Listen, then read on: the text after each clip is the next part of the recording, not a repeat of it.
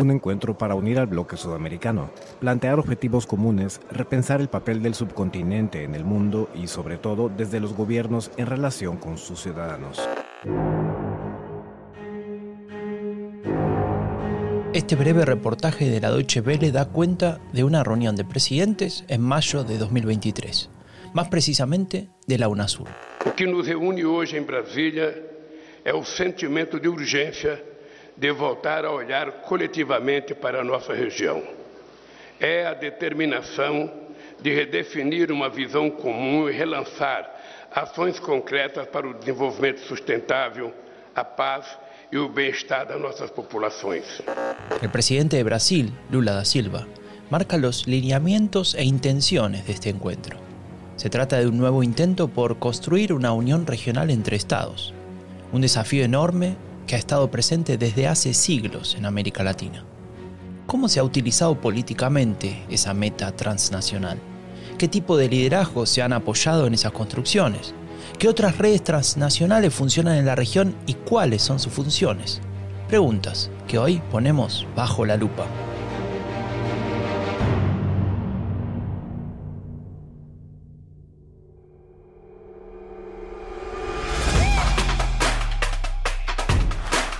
A veces hay que mirar dos veces. Hay que ser cuidadosos para no perderse ningún detalle. No queremos que nada importante pase desapercibido, especialmente si se trata de lo que nos interesa. Y en este podcast ponemos todo lo que nos interesa bajo la lupa. Un podcast de diálogo político, un proyecto de la Fundación Conrad Adenauer. Soy Franco de Ledone.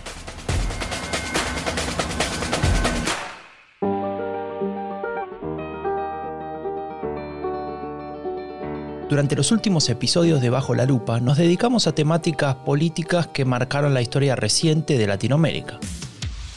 El surgimiento de gobiernos autoritarios, las acciones populistas para restringir la democracia representativa y fomentar un modelo de supuesta democracia directa, las reformas constitucionales y el uso de plebiscitos, incluso la construcción de medios de comunicación oficialistas para disfrazar la propaganda política de un gobierno. Luego de abordar todas estas cuestiones y a modo de cierre de la serie, resta ocuparnos de la dimensión internacional.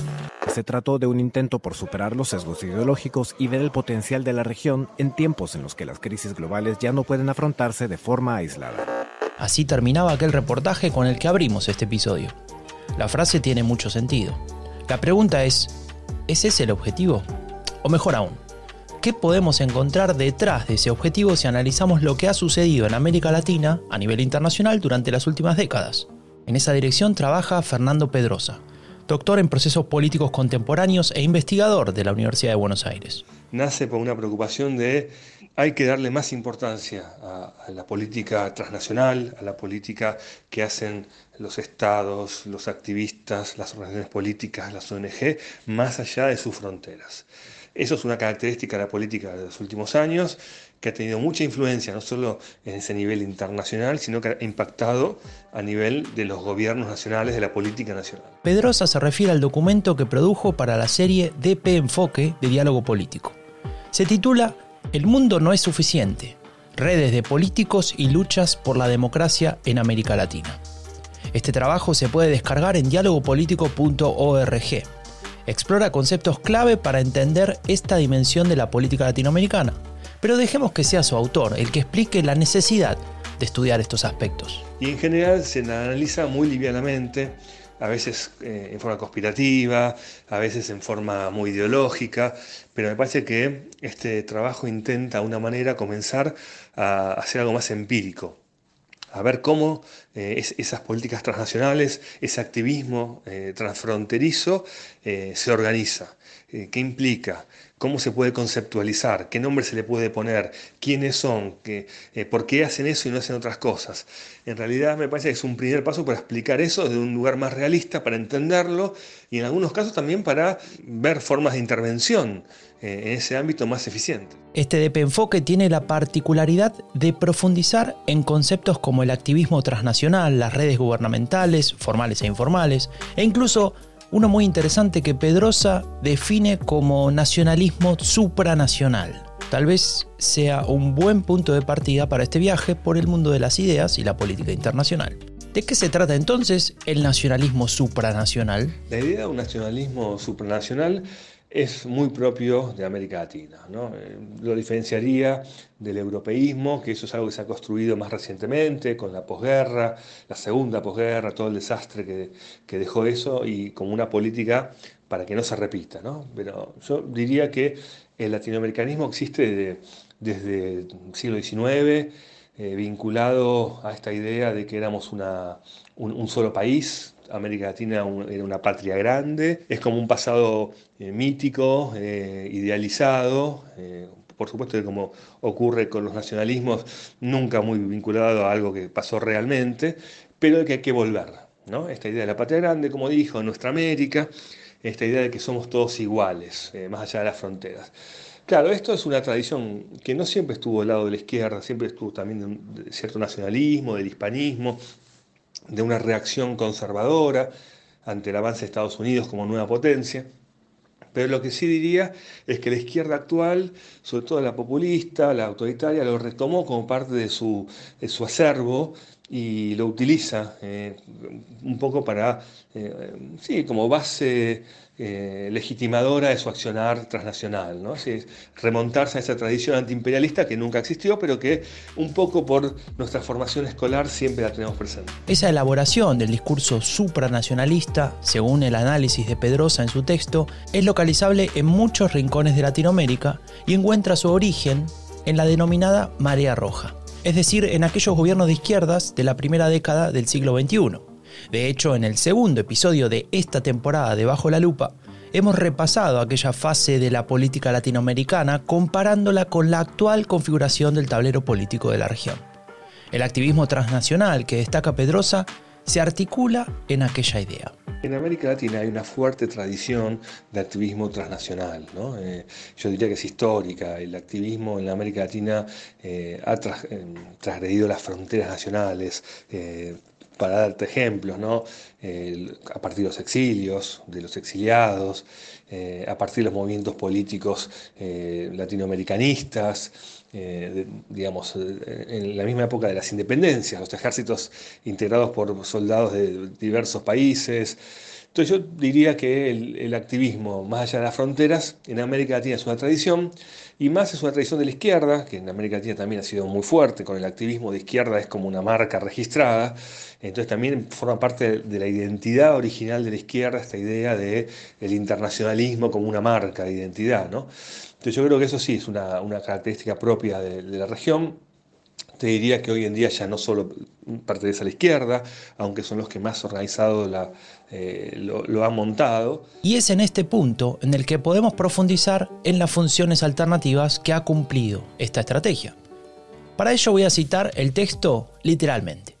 El escenario transnacional no solo es útil para influir a nivel local y ante la mirada de sus compatriotas, para algunos de los liderazgos surgidos con el siglo XXI, como por ejemplo para Hugo Chávez, Lula o también para José Pepe Mujica, las redes transnacionales fueron una plataforma de lanzamiento para crear y sostener un liderazgo regional, incluso global. Pedrosa profundiza sobre esta cuestión clave para entender el alcance de esas redes. Yo creo que ha sido muy útil para algunos líderes en particular, tanto Chávez, eh, Lula, el mismo Mujica, ¿no? han logrado no solamente ser populares en sus países, en algunos momentos, eh, sino que proyectar hacia afuera de sus países un liderazgo, eh, digamos, eh, real y un poco aumentado, ¿no? propio de este tipo de redes transnacionales, aparece como líder de grupos en todos los países, aparece como líder con apoyos intelectuales, artísticos, apoyando todas las causas positivas sumado a los trabajos con las redes sociales, se construye el liderazgo. En relación a este último punto sobre liderazgos entre figuras que pueden ser, por ejemplo, los presidentes de algunos países de la región, nos surge un interrogante. ¿Qué pasa con los partidos políticos a nivel internacional? O más precisamente, ¿es lo mismo hablar de activismo transnacional y redes partidarias? Ahí hay que marcar un poco la diferencia entre activismo transnacional y redes partidarias, lo que yo, yo llamo organizaciones transnacionales de partidos políticos. Porque son partidos políticos. Las redes transnacionales de activismo pueden ser, no sé, por tirarte algunas conocidas, ¿no? Greenpeace, qué sé yo, eh, Human Rights Watch, o vinculadas a, temas eh, medioambientales, de pueblos originarios, de feminismo, eh, u otras cosas, o, simples grupos que se reúnen para, en su ciudad, en su pequeña ciudad, lograr una mejora de algún tipo. En cambio, las redes partidarias son partidos, son, son compuestas por organizaciones formales de todos los países eh, de América Latina, por ejemplo, eh, con, sus líderes y con sus estructuras, y, crean organizaciones donde los socios, donde los, los miembros son los partidos, no las personas. Esa diferencia es posiblemente uno de los elementos más interesantes del documento de Pedrosa, el fortalecimiento de los partidos como producto de esas redes. Entonces, en, una internacional partidaria, no importa quién sea el líder, el, miembro es el, partido.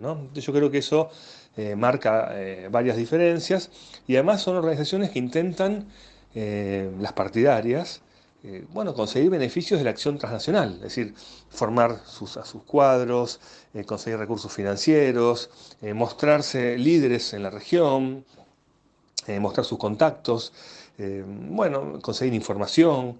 Entonces las redes partidarias tienen como fin fortalecer a los partidos que están sometidos a una crisis de representación muy fuerte en sus países por diferentes motivos. Pedrosa explica que las redes políticas partidarias transnacionales desempeñan un papel crucial en el panorama político global. Estas redes, a diferencia del activismo tradicional centrado en cuestiones como derechos humanos y medio ambiente, se centran en la interacción entre partidos políticos a través de las fronteras nacionales.